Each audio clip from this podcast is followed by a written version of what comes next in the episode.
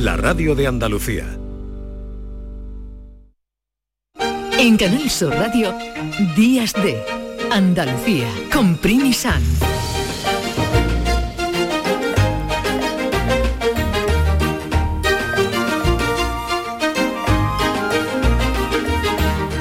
Aquí estamos de vuelta después de ese buenísimo informativo de Chema Suárez.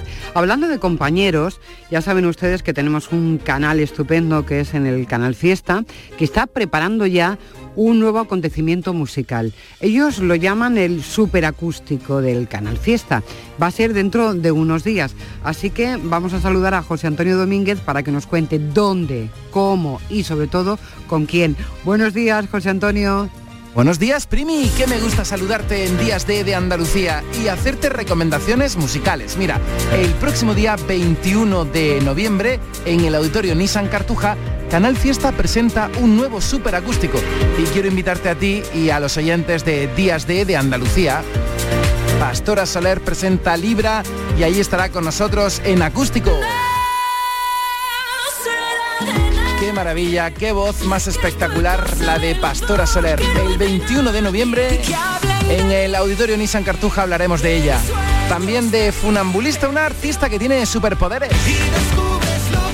Artista que trae siempre la energía positiva en toda su letra. La vida, la música Días de, Andalucía y los oyentes de este programa también están invitados. Para conseguir invitaciones para este superacústico podéis enviar un correo electrónico a canalfiesta.rtva.es. Otro artista que va a participar en este nuevo evento organizado por Canal Fiesta es Andrés Suárez. Dentro de poco presenta un nuevo disco que lleva por título Viaje de vida y vuelta viaje de vida y vuelta. Y el adelanto de este trabajo se llama Será y quiero aprovechar para ponerlo ahora mismo aquí en Canal Sur Radio. Que tengáis un buen fin de semana y gracias por apostar también por la música desde vuestra emisora hermana Canal Fiesta. Buenos días. ¿Cuánto me cuesta decir que hay Buen fin de semana también para ti, José, y para todos los oyentes de Canal Fiesta. Bueno, recordamos ese superacústico con las actuaciones de Funambulista, Pastora Soler, Soler y Andrés Suárez que está sonando. ¿Cuánto me cuesta escribir sin nuestro viento a favor? Mi más soñado paisaje, tu ropa interior derrama el cielo de ti, mojando el día mejor, mucho mejor. En Canal Sur Radio, Días de Andalucía, con Primi Sanz. Aquadeus, ahora más cerca de ti, procedente del manantial Sierra Nevada, un agua excepcional en sabor, de mineralización débil que nace en tu región. Aquadeus Sierra Nevada es ideal para hidratar a toda la familia y no olvides tirar tu botella al contenedor amarillo. Aquadeus, fuente de vida, ahora también en Andalucía. Los viernes. Te abren la puerta al fin de semana. Te dan las cenitas con amigos y el reloj sin alarma. Los viernes te dan muchas cosas, sí. Pero este, este puede darte mucho más. Con el nuevo cuponazo de la 11 podrás ganar 6 millones de euros y ahora también más de 400.000 nuevos premios. Y además si entras en cuponespecial.es podrás conseguir cientos de tarjetas regalo. Cuponazo Black Friday de la 11. Pídele más al viernes. Bases depositadas ante notario. A todos los que jugáis a la 11, bien jugado. Juega responsablemente y solo si eres mayor de edad. ¿Y tú? ¿Qué radio escuchas? Y desde el pelotazo o desde el yuyu, escucho casi todas partes de cada hora. Escucho a Vigorra. Mi programa favorito es El Club de los Primeros, el Yuyu, Vigorra. Manolo Gordo, que también los fines de semana pone una musiquilla muy buena y nos acompaña mucho. Canal Sur Radio, la radio de Andalucía. Yo escucho Canal Sur Radio. En Canal Sur Radio, Días de Andalucía, con Primi Sanz.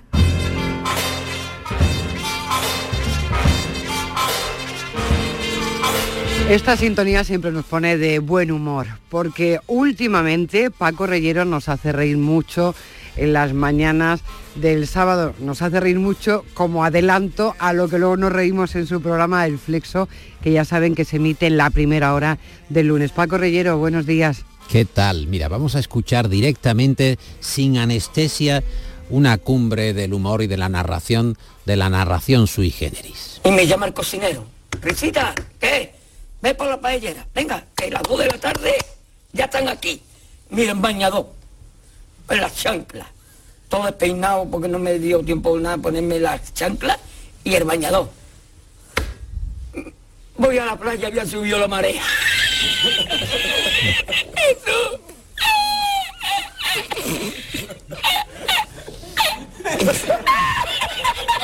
Ya con esto me parece bastante, anestesia, pero ¿no? eh, sin anestesia. El chiste va subiendo de grados. Tenemos que hablar del gran libro del humor español que incluye a Risitas.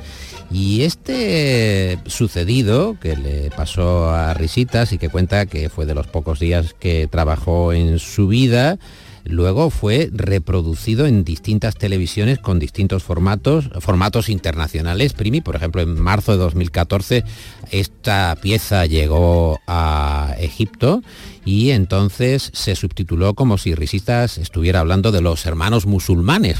Eh, pasó lo mismo con Inglaterra, donde lo apodaron The Giggles, es decir, aquel que no puede contener la risa, y en vez de subtitularlo con asuntos derivados de los problemas egipcios, los ingleses lo hacían crítico de cine y ponían por debajo de la narración de la paellera o de las paelleras de Chipiona críticas a las películas de Spider-Man. Cada uno iba utilizando a risitas según le daba a entender, tanto que los franceses lo utilizaron como uh, parte del discurso del Frente Nacional. Y allí lo apodaron como Isú. Claro, Isú porque los franceses lo que entendían es que él se refería a Quintero como Isú, Isú, Isú Quintero. Claro.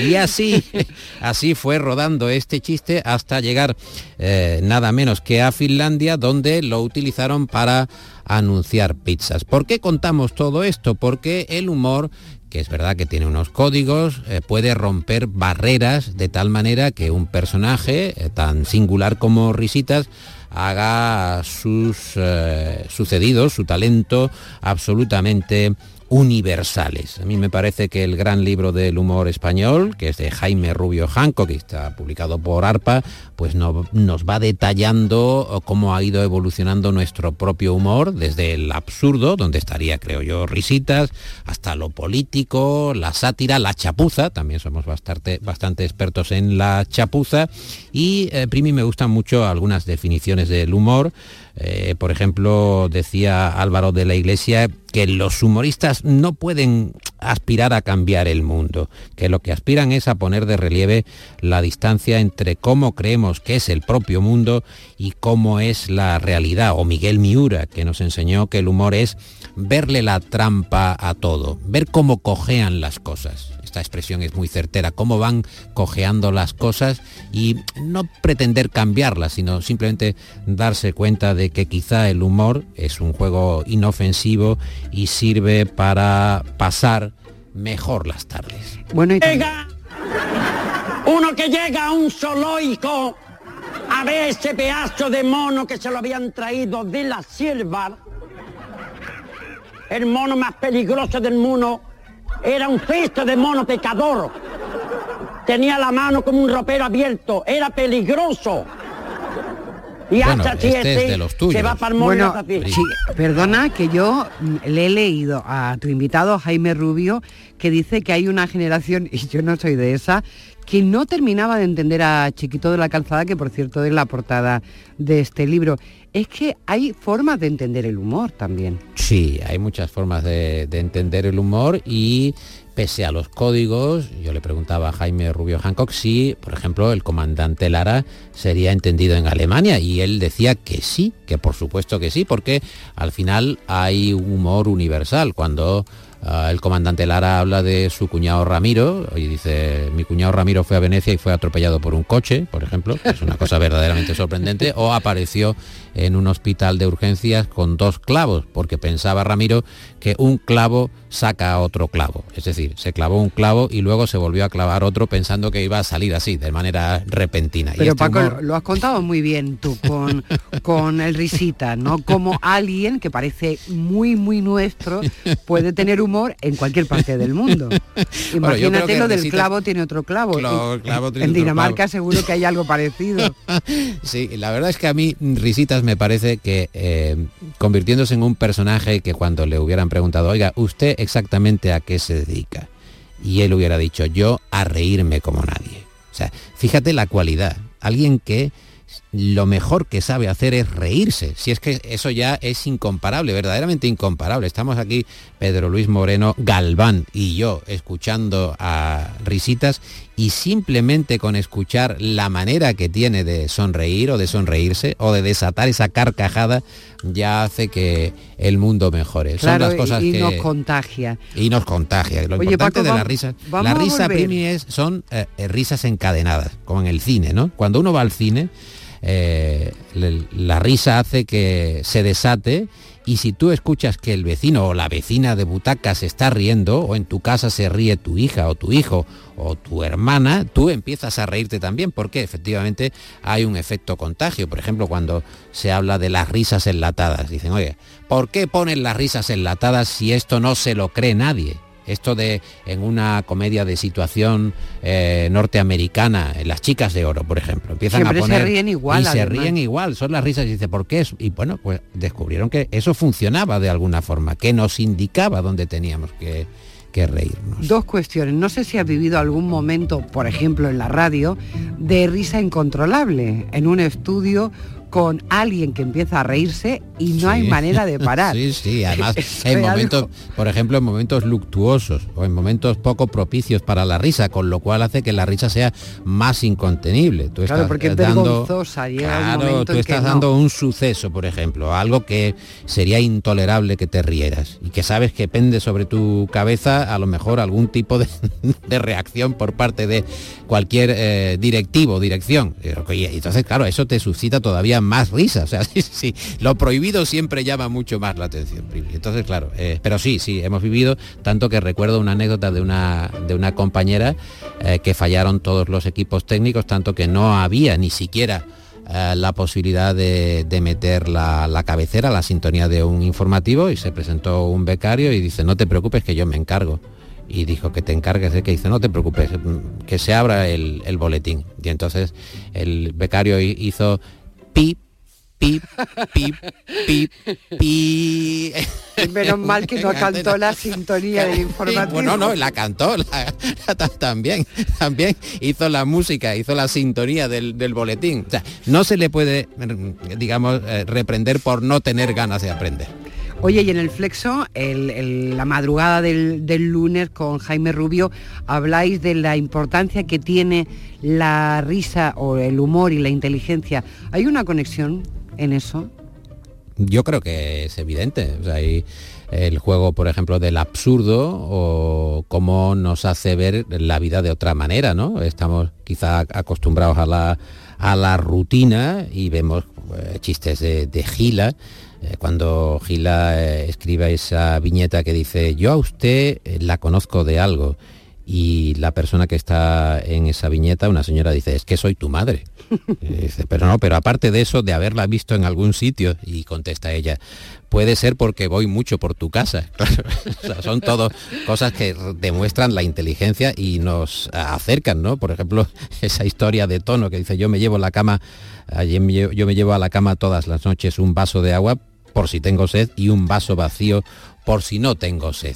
Es decir, todo juega con el absurdo, con, el humor que eh, supera la realidad y nos hace ver, yo creo que el humor lo que hace es desbordar la realidad y ampliarla para que nos sea más, más confortable, más cómoda, más mullida, una realidad mucho más mullida. Bueno, el plan para esa primera hora del lunes es estupendo porque hablar de humor con todo lo que, mira, en el ratito este que hemos estado juntos aquí, la de cosas que nos has contado, yo ya me imagino que en una hora será un no parar. bueno, porque tenemos aquí un compañero que se llama Moreno Galván, tú lo tenías que ver. Es un director técnico de una exquisitez, pone unas músicas, Primi, que le hacen ganar al programa como si fuera el mejor de los humoristas. El mejor de los humoristas, Pedro Luis Moreno Galván, que está en un momento sublime. ¿Qué técnico tenemos aquí? Bueno, qué, ¿Qué técnicos. porque técnicos? tenemos unos compañeros extraordinarios y eso tiene Pero que yo es que miro, ustedes. yo es que miro a Pedro Luis Moreno y ya me río. Ya, ya nos reímos los dos juntos. Bueno, Pedro, enhorabuena, ¿eh? Fíjate qué buen equipo hacéis Paco Reyero y tú. Oye, no nos lo perdemos para nada. El próximo lunes, ya saben, a las... eh, el domingo, yo por ejemplo que descanso los lunes me viene de maravilla, me lo paso muy bien. Y con este libro de Jaime Rubio Hancock, el gran libro del humor español y con Paco Reyero y con Pedro, bueno, una maravilla. Gracias por habernos hecho un pequeño adelanto y sobre todo hacernos reír en estos días de Andalucía. Así disfrutad, que, disfrutad del, del fin de semana, aprovechadlo bien y que los oyentes también tengan un, un plácido, un grato sábado y domingo. Y que se rían mucho. Muchas Claro gracias, Paco. A ti.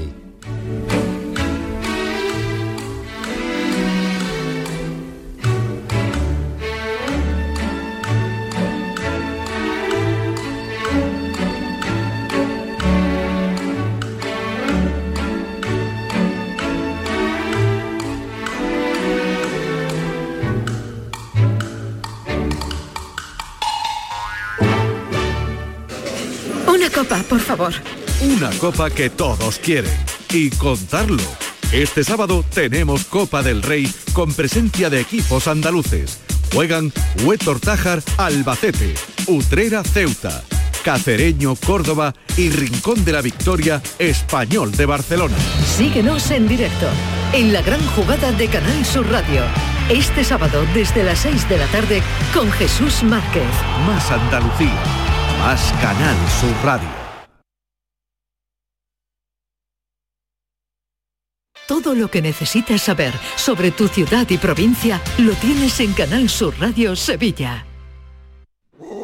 Que no te asuste cambiar de móvil en Halloween. Hasta el 14 de noviembre puedes comprar cualquier producto Xiaomi en Telecable Andalucía hasta 12 cuotas sin intereses. Acércate a nuestras oficinas y elige el modelo que tú quieras. Telecable Andalucía, siempre junto a ti.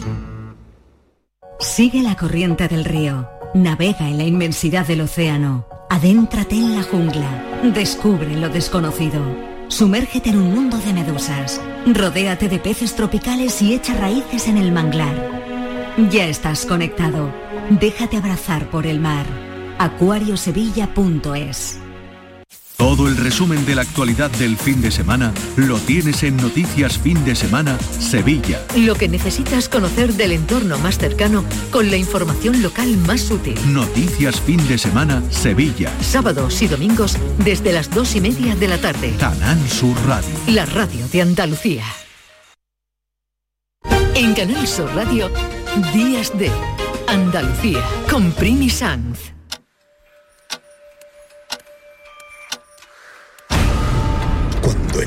Se transforma en noche y el cielo se convierte en mar, el reloj da la campanada y no hay tiempo para el té tomar. Y en mis horas más bajas, antes de mi rima final, ella volverá al país de las maravillas y las manecillas del tiempo retrocederán. El tiempo, algo que marcó esa historia de Alicia en el País de las Maravillas. Y el tiempo también, la forma de medirlo, es el protagonista de un taller al que vamos en estos momentos. Estamos en la Casa de los Tiros, en Granada, en el Museo de la Casa de los Tiros. Dentro de un ratito va a comenzar un taller, un taller apasionante sobre la historia de cómo se ha medido el tiempo. La responsable del programa educativo del Museo Casa de los Tiros de Granada es Soledad Gómez, que además va a impartir este taller al que nos hemos apuntado, pero además por la cara Soledad. Muy buenos días. Buenos días, Primi. Bueno, aquí estamos dispuestos a participar contigo y con el resto de los que se hayan apuntado a este taller en, en este recorrido por la historia de la medición del tiempo, aunque creo que tú los vas a centrar sobre todo en los relojes mecánicos del siglo XIX. Sí, bueno, vamos a hacer un pequeño recorrido pues, para conocer a lo largo de la historia pues los diferentes sistemas que había para, para medir el tiempo y también cómo ha ido influyendo un poco eso en los cambios de, de la sociedad y en el avance también de las civilizaciones. Entonces haremos como un pequeño recorrido general desde, desde los orígenes, desde la prehistoria, pasando por, por Egipto, los diferentes modelos de relojes de arena, relojes de, de agua, conoceremos todo un poco y luego nos centraremos bueno, en la temática que es más concreta de, de Casa de los Tiros, que está más dedicado al ámbito del siglo XIX, y nos centraremos un poco más en explicar pues todos los cambios sociales que se produjo en ese siglo, pues también jugó un parte, una parte importante. Tenemos un poquito de problemas no con el tiempo en este caso, sino con tu conexión. Quizás, no sé, te voy a pedir por favor a ver si puedes buscar una ubicación donde podamos escucharte mejor, porque claro, yo quiero saber, me imagino que muchos de los oyentes también, cómo se medía el tiempo, qué sabes de cómo se medía el tiempo en la prehistoria. Bueno, en la, prehistoria, una forma de, medir el, tiempo era a través de la, a través de la observación, porque al principio eran los fenómenos naturales los que marcaban el ritmo de la vida. El día, la noche, eran los elementos que te iban, que te iban marcando. Y esa observación fue lo que poco a poco empezó a hacer que se fuese eh, evolucionando que llegáramos hasta, hasta, Egipto, donde la observación del cielo permitió que ya se empezara a, concretar una serie de, de tiempos más, más marcados, de, meses, de, de, años, se empezó a observar y a, a, partir de ahí empezó a generarse pues todo una base que es la que tenemos hoy en día, prácticamente. Bueno, unos artilugios que permitían eh, organizar el tiempo, el, el transcurrir del tiempo, porque siempre ha sido importante eso, el saber eh, cuánto tiempo ha pasado, cuántas horas, minutos, segundos, cuándo aparece esa medición que conocemos. ¿Ya en los, egipcios, como nos acabas de contar, o fue posterior el saber que 60 segundos es una hora, etcétera? Poco a poco se ha ido, se ha ido evolucionando desde la Bueno, 60 segundos es un minuto, ¿eh? Sí. Tengo que decir. Desde, primer, desde, época egipcia ya, ya tenemos un avance muy importante de, todo lo que es todas las unidades astronómicas para, medir el tiempo. La importancia de cuando empezó a, tener pues fue a medida que la sociedad fue, fue avanzando y fue cogiendo más importancia porque fueron cambiando lo, los ritmos de vida. En un principio los ritmos eran los ritmos, los ritmos agrarios, los ritmos de las estaciones, los ritmos del día y de la noche, pero a medida que la sociedad fue, fue evolucionando, era necesario marcar otra serie de, horas, otra serie de, momentos. Los relojes de la iglesia fueron uno de los elementos clave que también marcaron estos, ritmos de, vida y luego poco a poco esos relojes pues, también se fueron extendiendo a, las casas, a la sociedad, primero la más acomodada y después ya a partir de, ese siglo XIX que, que comentábamos, pues empezó a entenderse a casi todos los niveles. Soledad estaba pensando que, claro, por ejemplo, en la época andalusí, para mm, organizar el riego, pongamos ya que está en Granada, en la Vega de Granada, sí. había que saber a qué hora le tocaba a cada uno, ¿no? Efectivamente, para todo el tema de, del resto es necesario todo eso. Tenemos, se hacía desde, desde, la llamada de la mezquita. En ese momento ahí eh, tenemos los relojes, los relojes solares, que aquí en Granada hay algunos ejemplos muy bien conservados de esa, de esa época. El Museo de Alhambra tiene, por ejemplo, uno de estos, estos relojes. Y entonces, bueno, también se va a comentar esa, esa forma de, de medición de los tiempos a través de, del sol y de los relojes solares y luego llegan los relojes mecánicos hasta el, el, reloj de ahora que nos sirve para medir la tensión arterial, para saber cuánto hemos andado, quiero decir, ha habido una evolución tremenda desde el siglo XIX. Efectivamente, efectivamente. Bueno, desde antes tenemos ya los primeros relojes mecánicos, pero la verdad es que toda la mecánica de la relojería es apasionante, cómo va evolucionando y cómo va y cómo va avanzando. Y, y, en el siglo XIX pues se produce eso, un avance todavía más grande, empezaron a tener, lo, lo, ya se empezó a extender los relojes de, de, bolsillo, incluso hay ya algunos ejemplos también, incluso de, de relojes de, de, pulsera, y a medida que también la sociedad de ese momento cambia, porque empezamos a convertirnos en una sociedad más moderna, industrial más también. Mm. Entonces, claro, exactamente, era, era más necesario el poder controlar el, el tiempo para poder saber dónde tenía que ir, a qué hora tenías que levantarte, todo ese tipo de elementos, ¿no? Bueno, en este taller que imparte el Museo Casa de los Tiros de Granada, que empieza ahora a las 11 de la mañana, ¿qué, qué, qué tipo de gente participa? Porque luego les vaya a enseñar a, a hacer un reloj, un reloj mecánico. No, no, sí, no debe ser tan sencillo, ¿no? Eh, este- estos talleres están dedicados sobre todo a- al público familiar. El objetivo es que venga todas las familias y además toda la familia intervenga. No que solamente sea un taller pensado para lo mejor que los niños y las niñas hagan algo y el resto de familiares acompañen o observen, ¿no? Y se vayan a tomar algo todas- mientras tanto, ¿no? Efectivamente, no está pensando para que la familia en conjunto hagan ellos sus propios algo en conjunto y que trabajen y que hagan una, una actividad con- que puede ser pues, muy gratificante de poder hacerla eh, entre todos y también los padres y las madres también tener un tiempo de tranquilidad para también poder dedicarse a hacer ese tipo de, de actividades, ¿no? Y entonces, hoy en concreto, pues efectivamente lo que vamos a hacer es hacer un, un- un reloj un reloj en el cual pues ellos tendrán que, diseñarlo, elegir su- los números, la decoración, inspirada, si se quiere, en cosas de- del museo, colocarle su, su aguja, su sistema y luego pues irse a casa con ese reloj de recuerdo hecho en, en los talleres del museo. Bueno, eso sí que no vamos a poder hacerlo nosotros desde la radio, pero de alguna manera hemos participado en este taller para conocer cómo ha sido a lo largo de la historia la forma de medir el tiempo. Soledad Gómez, muchísimas gracias por habernos dejado entrar en este taller y haber aprendido tanto contigo en este ratito.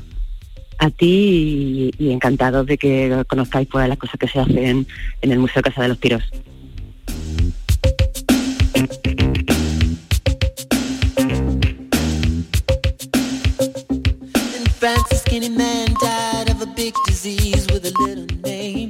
By chance, his girlfriend came across a needle and soon she did the same. At home, there were 17-year-old boys and their idea of fun is being in a gang called the Disciples High on Crack, toting a machine gun.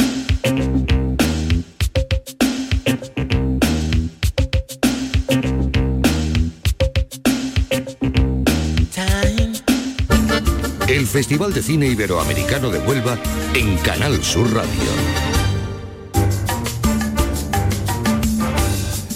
Y de Granada nos vamos a Huelva. Anoche se presentó, fue la gala inaugural de una nueva edición de este festival, que es un festival muy veterano y ya, ya están en la 48 edición. Y fue una gala conducida por Silvia Abril y también una cantante onubense, Mara Barros, entregó, como hemos oído en nuestros servicios informativos, e informativos, el premio Luz a Greta Fernández. Pero bueno, yo creo que estuvo en la gala nuestro compañero Manuel Bellido, director del programa de Andalucía, de Andalucía Televisión, una decir, un excelentísimo programa. Manuel, ¿estuviste en la gala? Buenos días. Buenos días, Primi. Sí, estuve, además me lo pasé muy bien. Ah, fue, sí, fue cortita, fue cortita, estuvo simpática. eh, Silvia Abril eh, la llenó de, de momentos de gran comicidad y hubo ahí una complicidad también grande cuando subió al escenario Lolita, Lolita y ella, la, la verdad que tuvieron ahí a cuenta de Pedro Carrasco y de su lugar de nacimiento exacto en Huelva, eh, un intercambio, digamos, de golpes humorísticos que hicieron reír a, a la gente, que fue Lolita la que finalmente entregó el premio a una emocionadísima Greta Fernández. Su padre, Eduard Fernández, reconoci- reconocidísimo actor, estaba previsto que viajara hasta Huelva, pero una afección de última hora, un problema de salud, nada importante por otra parte, eh, impidió que eso ocurriera así. Lo que sí hizo fue mandar un mensaje realmente bonito. Eh, eh, esta mujer, Greta Fernández, es muy joven, como sabes, Primi, pero lleva una carrera fulgurante. Tiene ya casi 50 títulos entre series de televisión y películas. Ganó la concha de plata, la mejor interpretación eh, femenina en el Festival de San Sebastián por La hija de un ladrón. Bueno, y ha trabajado con los más grandes, con Isabel Coixet, con Isaac La Cuesta, también con nuestro Ramón Salazar. Está también Alex de la Iglesia entre los directores que la han que la han tenido a sus órdenes. Creo que es un, una actriz con un talento formidable y que bueno va a dar mucho más de sí. Por lo pronto ya tiene, como ella dijo, un premio que la ilumina y que le va a abrir más camino aún, el premio Luz de Huelva. Bueno, es que llevo todo el día refranera de casta le, le viene al galgo. Por cierto, que la gala se cerró con la proyección de un documental que ya se ha visto, por supuesto, pero que, mm, que teníamos muchas ganas de ver también en Andalucía, y es el, el documental de Joaquín Sabina que mm, ha hecho precisamente León de. Vamos a oír un poquitito.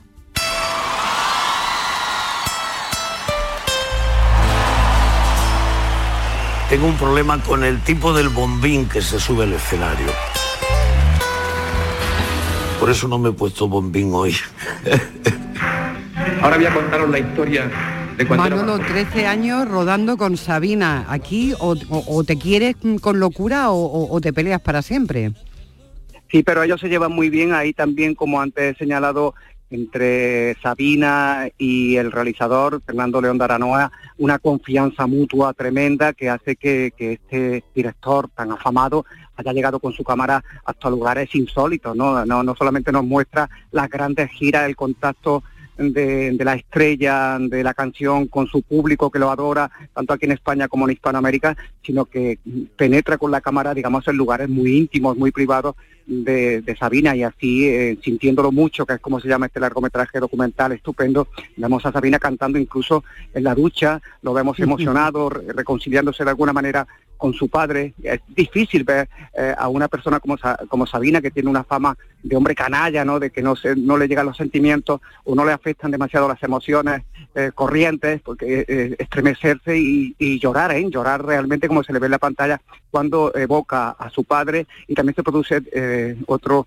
momento familiar muy muy curioso que es cuando se reconcilia eh, con su hermano que sí su hermano sí vive y además siguió la misma profesión que su padre es, policía su padre de Sabina fue comisario y su hermano el hermano de Joaquín eh, también está en este cuerpo de seguridad en fin yo creo que es una película muy muy importante que nos nos descubre a un Sabina desconocido en cierto modo y que nos lo presenta además muy vulnerable. Es esa estrella que está en un momento de su vida en, que se siente frágil y, y ve cómo su voz eh, se va endureciendo, eh, cómo en cierto modo ya, ya no está tan seguro de sí misma. Y se van perdiendo amigos, en fin. Es un documental que ya va a llegar pronto a los cines y que va a ser de mucho éxito. Hablando de éxitos, ¿qué sabemos del palmarés del Festival de Cine Europeo de Sevilla?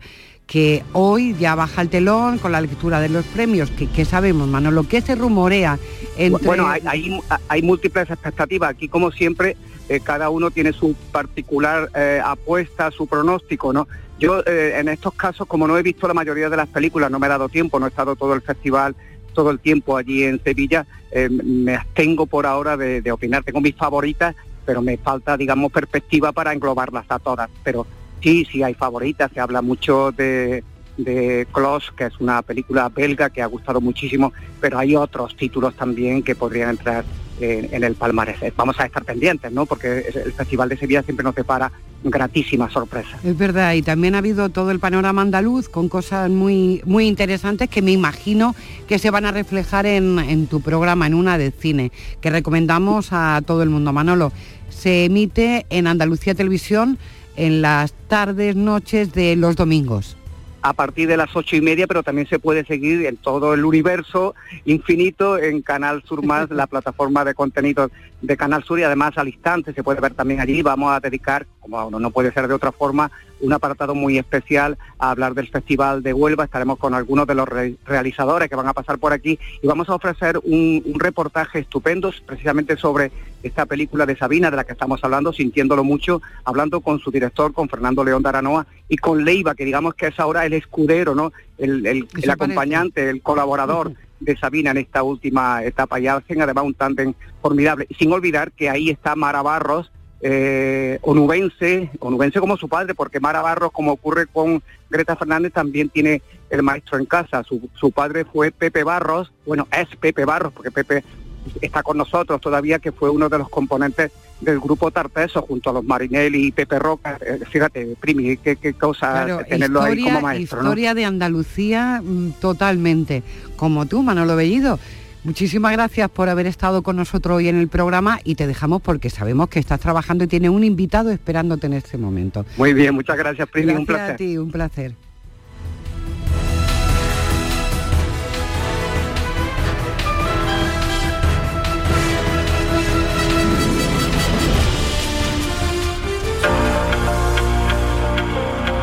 Son mujeres que trabajan en todos los ámbitos del audiovisual y yo creo que es el único sitio donde yo me siento que entienden de verdad lo que hago y es, un, es siempre un momento muy guay cada vez que nos reunimos, ¿no?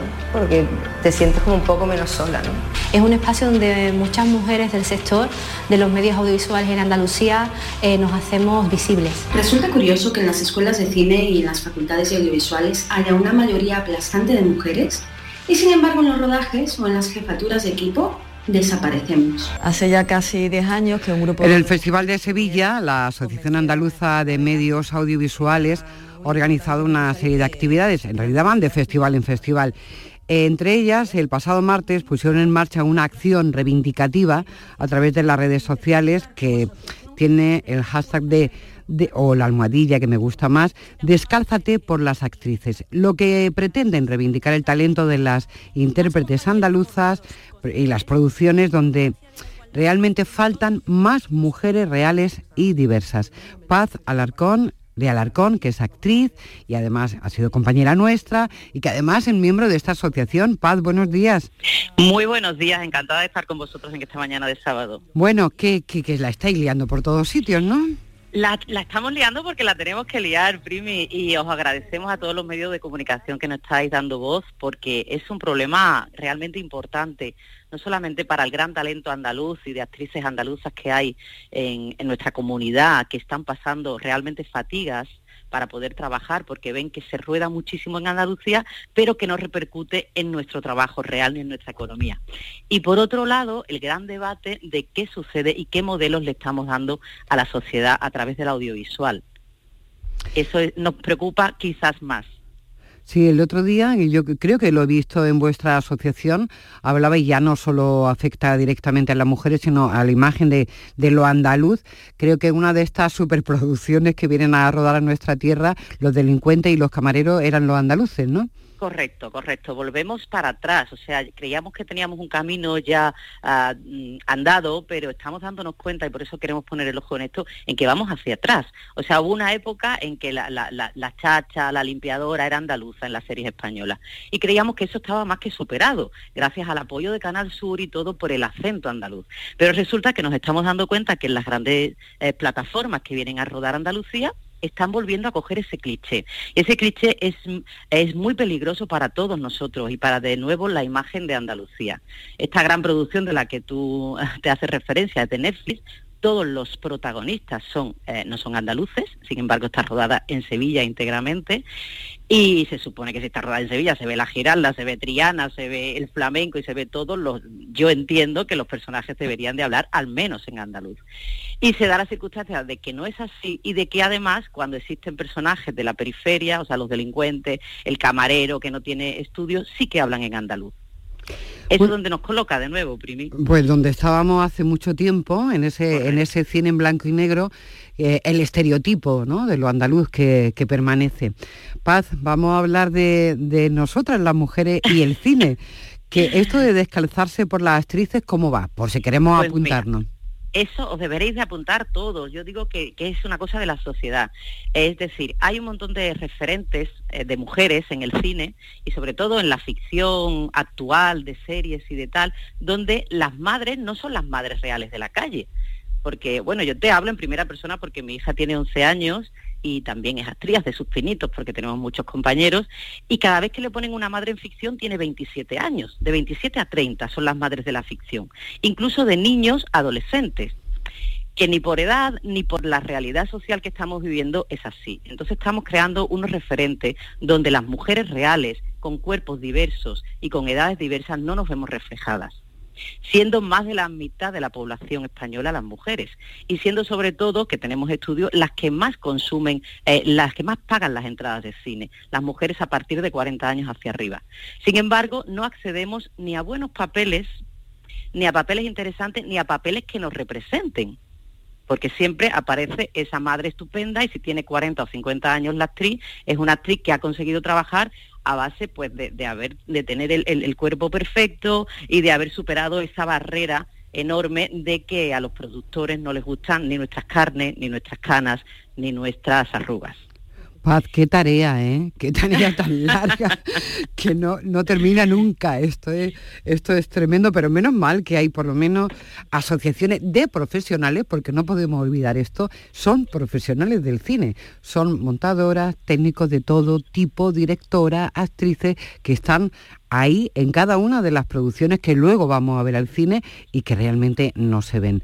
Bueno, Paz, ha sido un honor tenerte aquí en representación de esta Asociación Andaluza de Medios Audiovisuales un saludo solidario a todas las compañeras y nada, nos vamos a descalzar por las actrices, menos mal que no la hemos... acción no hemos hecho- muy importante. La acción es muy importante. Mm, No hace falta hacerse la manicura porque, porque eso ya no hace falta. No, nosotras nos hemos hecho una fotografía. En este que caso, creo que es la que estáis viendo. Sí, ya te he creo que es la que estáis viendo, que es una fotografía de Remedios Malvares, que también es de la asociación eh, de AMMA. Y, y lo que hemos hecho es salir mm, sin maquillar y descalzas para enseñar nuestra diversidad, nuestros diferentes cuerpos, alturas y pedir que ese tipo de mujer, que somos todas las de mayores de 35 años hacia adelante, estemos representadas en la ficción. Porque, y, de- y discúlpame que te coja un minutito más, hay un asunto muy importante que también vamos para atrás, eh, Primi, y se está viendo incluso en los festivales actuales. Empezó Berlín con la unificación de premios, eh, mm, mm, de premios acti- y actor, unificándolos solamente en uno y eso de nuevo vuelve a desfavorecer muchísimo a las mujeres y vuelve a desfavorecer muchísimo a las mujeres mayores porque el 70% de los papeles protagonistas son de hombres y solo el 30% de mujeres. Y de ese 30 la mayoría es para mujeres menores de 35 así que imagínate en ese bombo de la lotería cuando una mujer madura actriz va a poder acceder en estos momentos a un premio de interpretación Dejamos esa pregunta en el aire porque la pregunta, bueno, la respuesta es mm, bastante desalentadora. En fin, Paz, que Huelva se ha sumado a esto A- a- y a- la verdad que estamos muy preocupados por ese tema. bueno, nos gusta que lo hayas contado aquí en la radio pública de Andalucía. Paz, un beso muy grande Muchísimas gracias. y ánimo. Descalzaros. Así lo haremos. Gracias.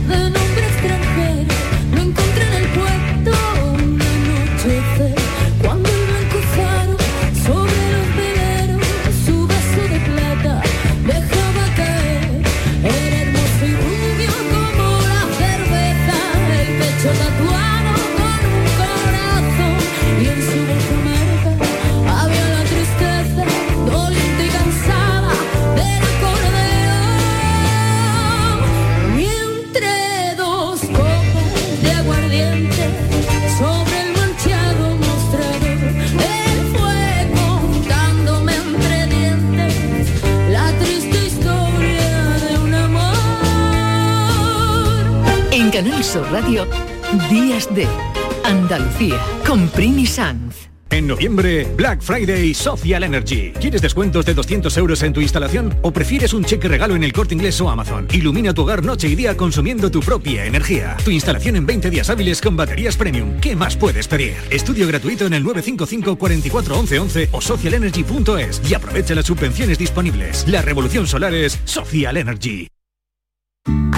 ¿No sabes qué regalar estas navidades? En los romeros de Alanís te lo ponemos fácil. Jamones, lomitos, lotes navideños con increíbles descuentos en este Black Friday. ¿Quieres saber más? Entra en losromerosdealanís.com y descubre el placer del ibérico de bellota. Haz tu pedido online y en 24 horas lo tendrás en casa. De nuestras dehesas a tu mesa. Los romeros de Alanís. ¿Y tú? ¿Qué radio escuchas? Eh, despierta tu mente, descubre la realidad. ¿eh? El Vigorra me encanta escuchar y escucho cambio climático. Cuando estoy trabajando escucho a Mariló, que me encanta el programa de por la tarde, por la noche Cremades. Rafael Cremades, Claudio y Mariló son fantásticos. Canal Sur Radio, la radio de Andalucía. Yo escucho Canal Sur Radio.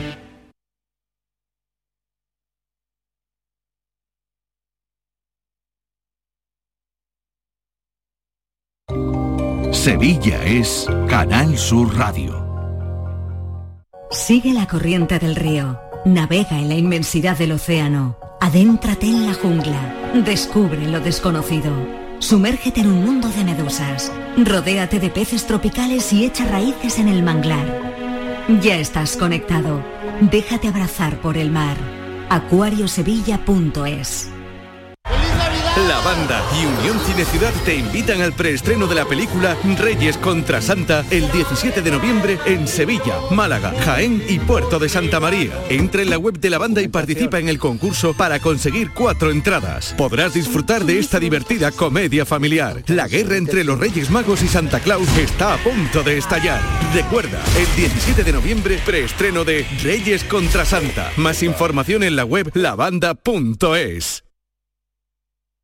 En Canal Sur Radio, Días de Andalucía, con Primi Sanz.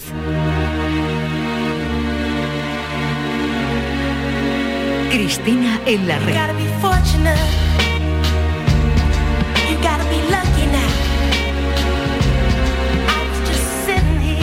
Hola Cristina Consuegra. Buenos días, Primi Sanz. ¿Qué tal? ¿Cómo ¿Qué estás? tal? Muy bien. Yo te veo muy bien. Yo a ti también.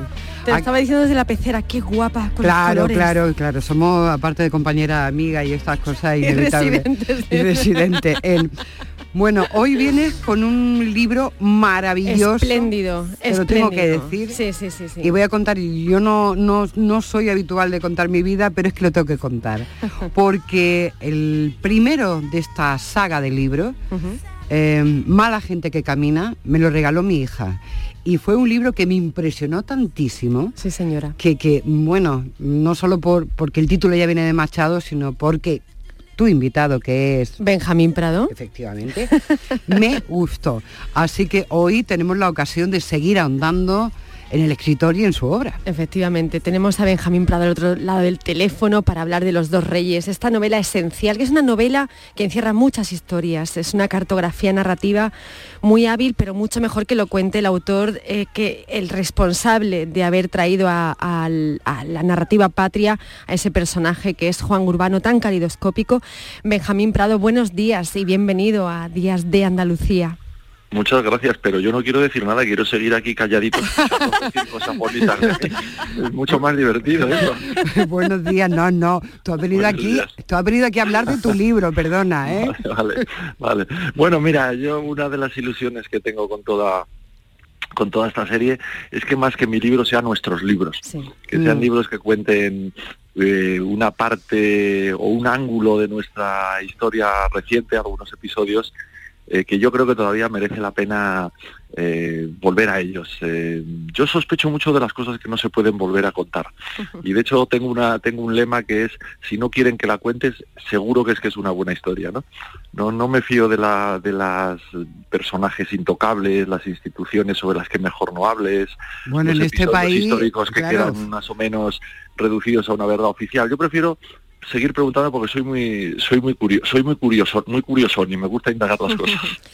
En, en ese aspecto de curioso que el otro día lo comentábamos en una librería malagueña que ha estado presentando esta novela, eh, es- eh, bueno, Los dos reyes es una novela de hallazgos, porque él, mm, bueno, encierra, eh, yo invito a todas las personas a que se, se lean esta novela, que es el sexto caso de Juan Urbano, eh, con ese juego especular entre España y Marruecos, y efectivamente lo que hace... Con el Sáhara de por medio. Efectivamente, como moneda de cambio y moneda de olvido, ¿no? Un olvido además ahora institucionalizado y oficializado que es uno eh, de los aspectos que se, hacia los que señala Benjamín Prado desde con el poder eh, de fondo y con los negocios, eh, con el poder de los empresarios que han olvidado que en medio de, de todo el poder sigue habiendo personas, ¿no? Y es uno de los aspectos hacia los que señala Benjamín Prado en esta novela, que es, bueno, el, el aspecto más descarnado del poder y su ejercicio, y como decía el otro día, un poder que es violento, ¿no, Benjamín? Bueno, siempre digo que una frase que me hubiera encantado escribir a mí es esa que dice que lo que distingue las cosas verdaderamente importantes de este mundo es que no son cosas.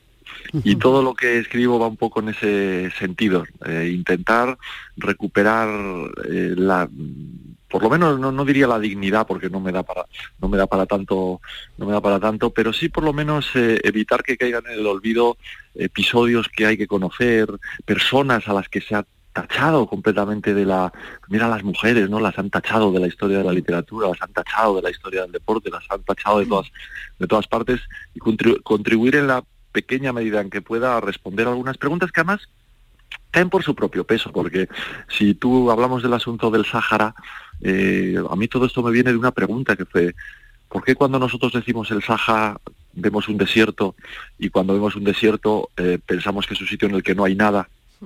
Y sin embargo en Marruecos lo llaman el río de oro. ¿Por qué será, no? Bueno, pues te pones a indagar y das- te das cuenta de que tiene bancos de pesca riquísimos en el Ayun. Los famosos de que- fosfatos, en de fin. que tiene los famosos fosfatos que, que sin los cuales no viviríamos nada ni nadie en este planeta, y de que tienen un negocio del que yo no sabía nada, que era el, el- la venta de arena, eh, y sobre el que he aprendido mucho, claro, la arena es el segundo bien natural más escaso del planeta después del agua. Con la arena se hacen infraestructuras, sin arena no existe la industria inmobiliaria, no existen los móviles por el silicio, y no se regeneran o inventan playas de Canarias, de Andalucía y de otras partes del mundo que están dejando el desierto pues casi sin su elemento esencial, ¿no? La arena, ese es un negocio de muchos ceros a la derecha y hombre, de las 35 empresas del IBEX ex- español, 18 operan en el Sáhara. Y esto normalmente no van a pasar la hucha del Domum por ahí, ¿eh? No. Si van es porque hay, hay algo que ganar, ¿no? Eh, Juan Urbano, eh, o bueno, los casos de Juan Urbano eh, te está permitiendo y nos está permitiendo como lectoras y como lectores recuperar una parte de, de la historia más reciente de España que estaba eh, bueno, bajo la alfombra, ¿no? Como casi todo de la España más reciente también. Eh, digo esto porque es muy interesante todo lo que haces en cada entrega narrativa que, que está eh, protagonizada por Juan Urbano. Lo que haces es efectivamente escribir una historia desde el ámbito narrativo, pero al mismo tiempo nos estás contando una historia de, la, de España, de, de la España del siglo XX, ¿no? Además, Tina, siempre, Cristina. Siempre, siempre, siempre. Es como que mm, todo lo que hablas luego ya va a ser actualidad, pero rabiosa, ¿no? Eso es verdad, porque dice la, la novela anterior que era ha- hablaba de, de- era, entonces era aparte de la historia de, de dos eh, mujeres españolas deportistas eh, también borradas de los de los anales, por, una por razones políticas, otra por razones morales, digamos, ¿no?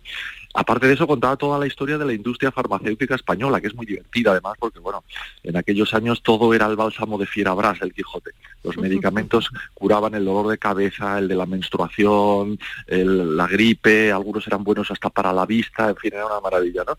Claro, acabo la novela y se produce la pandemia. Y llamo a mi editora y digo, oye, por favor, eh, devuélveme mi novela y déjame una semanita más para que le meta yo ahí un, un, un cameo de la, de la pandemia en mi historia, ¿no? Y esta, acabo la novela y cuando estaba a punto de entrar en la imprenta, el presidente del gobierno le manda la famosa carta a Mohamed VI diciendo, venga, anda, quédate con el Sáhara y tal, que, que ya, que ya sí. Queda, luego" queda igual. Que ya sí eso. Entonces, bueno, pues volví a pedir la novela y a meterle un detallito, porque sí, sí, yo, es, que yo quiero- creo que debería escribir una sobre la lotería y dar el número. Y así no- nos, forra- nos forramos Pero no dé el número. Oye, han dicho de todo de tu O novela. no, que, bueno, diga, Fe- que si no que diga Feijó qué número no va a salir en la lotería, lo Claro. todos también. También. La verdad, Benjamín, es que leyendo las críticas de, este libro, que se llama Los dos reyes, por si alguien no ha tomado nota, los casos de Juan Urbano, ya la sexta entrega, mm, las críticas de, de primera pluma de este país son extraordinarias. Pero mm, no he podido evitarlo, me he quedado con, con lo que dice Almudena de ti, ¿no? Que, que me imagino que cada vez que lo lees se te viene, se te viene el alma a los pies, ¿no? Bueno, se me viene más bien el agua a los ojos, porque... eh, Pues sí, hay que, hay Almudena que era como- acordarse de ella con alegría siempre. era como una hermana para mí. Y además, aparte de las razones sentimentales en las literarias, ella era la madrina, por eso está dedicada a ella esta novela, era la madrina de toda la serie. Ella presentó todas las novelas de, de la serie, Mala gente que camina, Operación Gladio, Ajuste de cuentas, eh, Los 30 apellidos. Y cuando llegó la penúltima, eh, Todo lo carga el diablo, yo la llamé y le dije, Almu, porque ella al principio, cuando le dieron la noticia de enfermedad, no quería compartirlo, pensaba que lo iba a salvar, fin, con ese carácter de, fuerza de la naturaleza que tenía. Y le, dije, Almu, vete, vete comprando el traje, porque Almudena hacía una cosa estupenda, cuando te presentaba un libro estrenaba traje. Eso me parecía, me parecía, maravilloso, que estrenase vestido para presentarme a mí. Entonces le dije, Almu, ya tienes que ir a comprarte el vestido que, que saco novela nueva. Y me dijo, bueno, a ver si puedo, porque eh, tal, y le dije, oye, Almu, ¿qué pasa? No, no pasa nada, digo, no, no, ¿qué, qué pasa? Y así me enteré yo de que Almu tenía un cáncer. Qué cosa. que fue una cosa muy, muy, muy dura Bueno, para...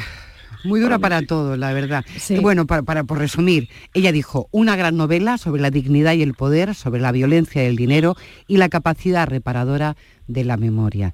Mira, nos ha gustado tanto esta conversación que no hemos puesto ni una canción de, las que, de las que había traído Cristina Consuegra, que lo sepas.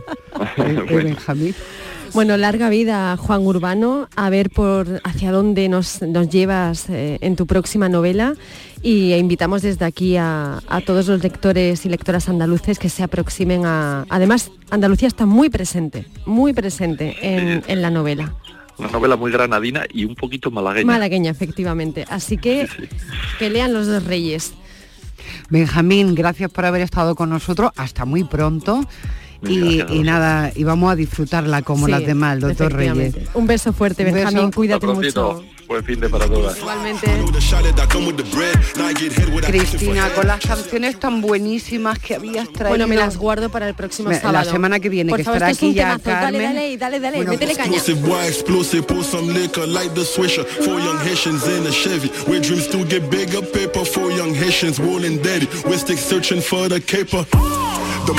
Cristina Me Consuegra. ganas de perrear, Oh, oh, oh. primi. Volvemos mañana, ahora viene Pepe Rosa y por supuesto Ana Carvajal. Que tengan un feliz sábado. Feliz Seguimos de- perreando.